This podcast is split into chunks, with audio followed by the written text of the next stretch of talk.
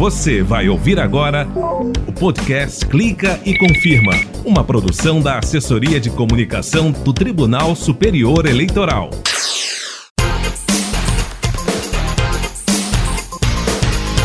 Fala galera, sou eu de novo, Fábio Ruas. Estou de volta com o terceiro episódio desta nova temporada do Clica e Confirma, o podcast da Justiça Eleitoral Brasileira. Toda semana um novo episódio para você no Spotify do Tribunal Superior Eleitoral. Ah, vamos nessa!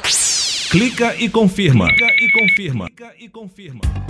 Prazo para as pré-inscrições do Teste Público de Segurança do Sistema Eletrônico de Votação, o TPS, vai até o dia 29 de setembro. Qualquer cidadão brasileiro maior de idade pode participar e vai ser muito bem-vindo a nos ajudar a construir um sistema melhor para a eleição.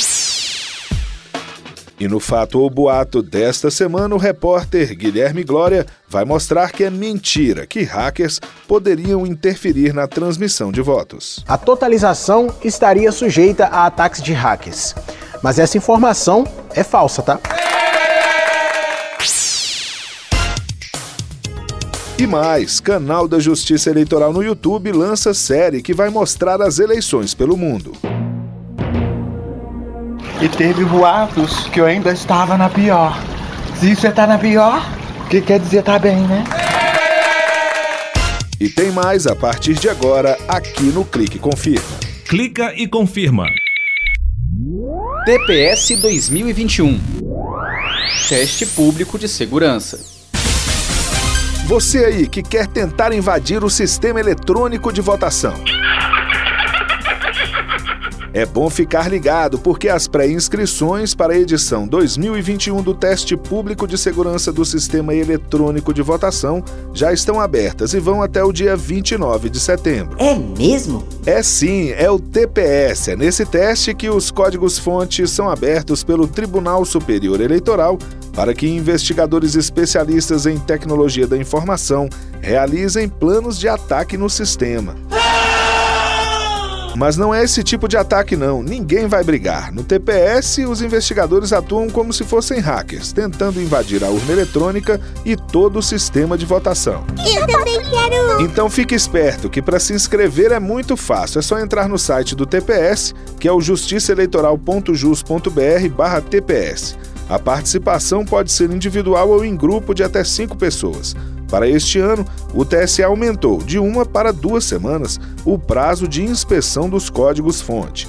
O chefe da seção de voto informatizado do TSE, Rodrigo Coimbra, conversou com o Clica e Confirma e explicou a novidade. Antes, para, para análise do código-fonte, nós tínhamos dois períodos. Uma semana antes do TPS, momento no qual os investigadores poderiam analisar o código, com isso montar seus pontos de teste, e depois a própria semana do TPS, onde era permitido também o amplo acesso ao código-fonte. Agora, esse período anterior, né, essa novidade desse ano, esse período anterior, onde a gente abre o código para a montagem dos planos de teste, está passando de uma semana para duas semanas. E o próprio teste de segurança está sendo ampliado com a possibilidade de extensão por mais um dia, de cinco para até seis dias.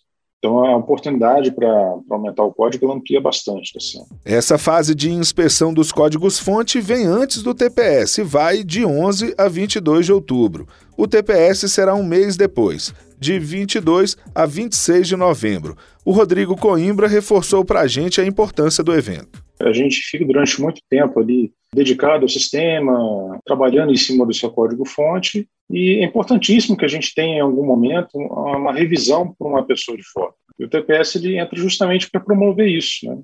A gente chama pessoas de fora do TSE para que revisem o nosso código-fonte, para que testem o nosso software e verifiquem se tudo está funcionando bem e se as barreiras de segurança que a gente implementou de fato funcionam adequadamente. Outra novidade desta sexta edição, como adiantou Rodrigo Coimbra, é a possibilidade de estender por mais um dia, totalizando seis dias.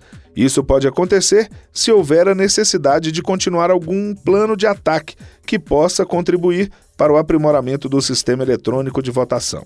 O chefe da seção de voto informatizado do TSE explicou também que, se algum plano tiver êxito, as vulnerabilidades são corrigidas. O tribunal está aberto para todos os cidadãos testarem suas habilidades, botarem o nosso software à prova, nossos sistemas à prova, né? Para que com isso a gente juntos, né, tribunal e sociedade, a gente construa um sistema eleitoral cada vez melhor. Clica e confirma. Conheça as regras. Os prazos para que partidos políticos e candidatos não eleitos nas eleições municipais de 2020 apresentem à Justiça Eleitoral as mídias eletrônicas com os documentos das prestações de contas eleitorais voltou a correr, mas termina no próximo dia 17 de setembro. O repórter Henrique Amaral tem os detalhes. Henrique, esse prazo que agora é o dia 17 de setembro, ele estava suspenso? Tava sim, Fábio. Esse prazo havia sido suspenso em março pela portaria número 111, que agora foi revogada. O motivo para a suspensão foi o risco de transmissão do novo coronavírus por meio da manipulação das mídias eletrônicas, que deveriam ser entregues fisicamente nos 26 tribunais regionais eleitorais dos estados que tiveram eleições municipais. É importante lembrar que cabe a cada corte regional estabelecer os próprios protocolos de segurança sanitária para receber mídias e processar informações de acordo com as características locais. Fábio. Legal, Henrique. Vale lembrar também que os TRS poderão ainda suspender o prazo de recebimento no estado ou em determinado município, aí de acordo com as condições sanitárias e a infraestrutura de cada local. Clica e confirma. E agora eu vou trazer uma novidade muito interessante, principalmente para quem curte conhecer novas culturas e diferentes formas de democracia. O TSE estreou a série de reportagens Eleições pelo Mundo no canal da Justiça Eleitoral no YouTube.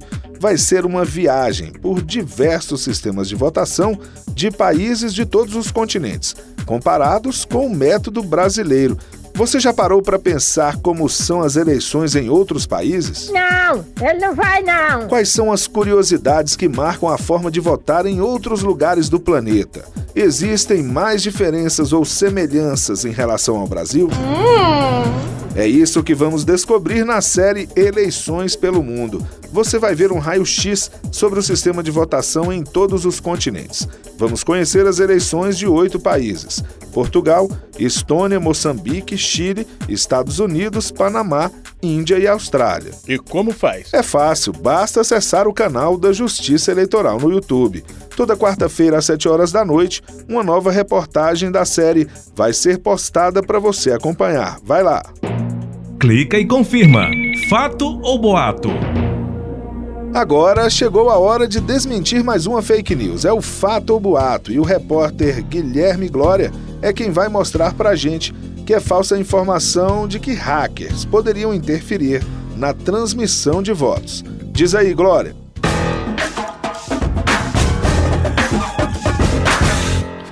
Tem muita gente acreditando que o envio dos votos das urnas para o Tribunal Superior Eleitoral é feito usando a rede mundial de computadores, ou seja, a internet comum, e que por isso a totalização estaria sujeita a ataques de hackers. Mas essa informação é falsa, tá? Na verdade, assim que a votação é encerrada, o resultado de cada urna é enviado por uma rede privada, um canal exclusivo do próprio TSE. Além disso, os dados enviados são assinados digitalmente, o que impede que eles sejam alterados, e com várias barreiras de segurança para impedir ataques. É por conta dessa segurança que nunca houve invasão ao sistema de totalização e por isso que o resultado divulgado ao final da totalização é sempre igual à soma de cada boletim de urna impresso pelas urnas eletrônicas de todo o país. Vamos combinar assim: ficou com dúvida sobre alguma mensagem que você recebeu relacionada a eleições? É só checar no site do TSE ou na página Fato ou Boato. Lá você encontra as notícias falsas que circulam por aí e que já foram desmentidas. Todas as checagens confirmam que há 25 anos a urna eletrônica brasileira garante eleições limpas, livres e seguras. Clica e confirma. O TSE vai promover um evento para a inspeção dos códigos-fontes das urnas no dia 4 de outubro. O anúncio foi feito na sessão plenária pelo presidente da Corte, ministro Luiz Roberto Barroso.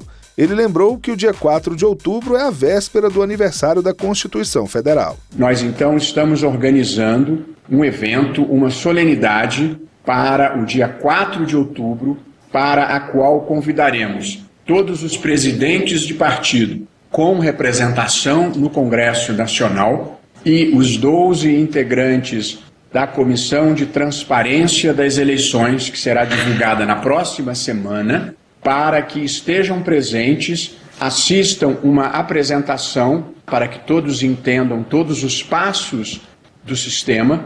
Em seguida, faremos, para os que tiverem interesse, uma visita à Secretaria de Tecnologia da Informação, inclusive à sala onde estarão os computadores à disposição dos partidos políticos que quiserem inspecionar esses códigos-fontes. No evento, o secretário de Tecnologia da Informação do TSE, Júlio Valente, vai esclarecer todos os passos do sistema eleitoral.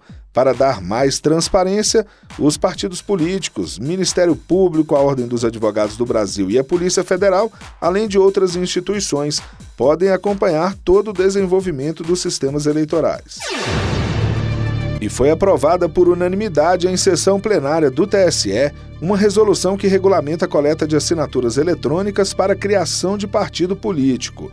O repórter Sérgio Oliveira acompanhou a sessão. Tudo bem, Serginho? Tudo bem, Fábio. Como você disse, vai ser possível usar assinaturas digitais para demonstrar o apoio a uma nova legenda e formação. E para isso, são dois mecanismos previstos na resolução e que ainda estão em desenvolvimento. Que mecanismos são esses, Sérgio? Primeiro, vai ter a certificação pela Infraestrutura de Chaves Públicas Brasileira, a ICP Brasil. E depois, ainda vai ser possível gerar no aplicativo e-título um código próprio para isso. Que bacana, muito importante essa novidade, Serginho, porque já são mais de 20 milhões e 500 mil pessoas que já baixaram o e-título. E teve posse do novo ministro substituto do TSE, né, Sérgio? Teve sim, Fábio. Teve a posse do ministro Nunes Marques como novo membro substituto aqui no Tribunal Superior Eleitoral, em uma das vagas destinadas a ministros do Supremo Tribunal Federal ele assume agora a cadeira que tinha sido desocupada com a aposentadoria do ministro Marco Aurélio Melo. Fábio. Valeu, Serginho. Até mais. Até a próxima.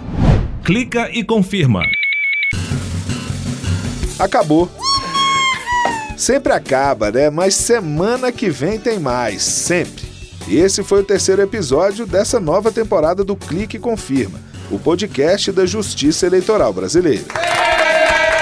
A edição e a apresentação do Clique Confirma são minhas, Fábio Ruas. Produção de Thaisa Costa e Rogério Brandão.